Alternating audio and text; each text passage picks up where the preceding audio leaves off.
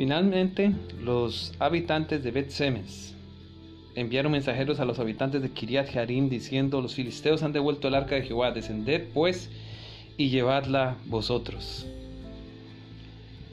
Y sorprende que en vez de tener el privilegio de cuidar el símbolo de la presencia de Dios y de tenerla en medio de ellos, finalmente entregaron este objeto para que otros tomaran cuidado de él. Y entonces vinieron los habitantes de Kiriat Jerim y hallaron el arca de Jehová y la pusieron en casa de Abinadab, situada en el collado, y entonces santificaron a su hijo Eleazar para que guardase el arca de Jehová. Desde aquel día que llegó el arca a Kiriat pasaron muchos días. E Israel estaba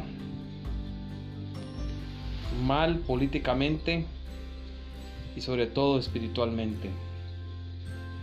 Hemos mencionado en muchos podcasts anteriores que durante el tiempo de los jueces Israel había llegado a un nivel espiritual muy bajo, tristemente. Y todo debido a la, idolatría. Y como dice el texto bíblico, en aquellos días no había rey en Israel y cada uno hacía lo que bien le parecía. Ahora llegó al punto que aún el santuario casi que había desaparecido. La ciudad de Silo había sido destruida y el arca había permanecido siete meses con los filisteos. Finalmente encontró un hogar en la casa de Abinadab. Mientras tanto, los sacerdotes se habían establecido en una pequeña ciudad llamada Novo donde ellos construyeron un pequeño tabernáculo con el resto de los muebles del santuario. Y es evidente que la fe de ellos y del pueblo estaba tan baja que el santuario estaba dividido. Y ellos carecían de la unidad, del valor y del liderazgo para traer el arca de vuelta al tabernáculo. Es en esos momentos que Dios levantaría un hombre que reunificaría a Israel y lo guiaría por mejores caminos, el profeta Samuel. Pero lo que vale aquí la pena recalcar es que cada vez que el pueblo de Dios se olvida de Él y se va tras sus ídolos, moral, espiritual y políticamente, viene la degradación como puede ser esperado. En los días de Israel, tal declive culminó en el fracaso de sus líderes, especialmente Elí, en guiar al pueblo de Dios de la manera correcta.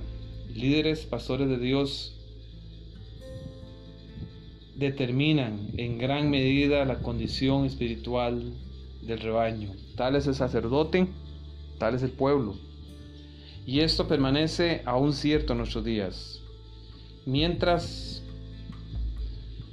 nosotros no adoramos ídolos como Baal, Astarot o algún otro ídolo extraño, muy probablemente estamos preocupados con los nuevos ídolos, placeres, diversiones, deportes, televisión, cine, paseos, salidas, y nos afanamos en buscar riqueza, fama y otras ambiciones mundanales. Tristemente, esta también es una forma de idolatría y que puede ser vista inclusive en el pueblo de Dios. Nosotros debemos examinarnos cuidadosamente y humildad y arrepentimiento.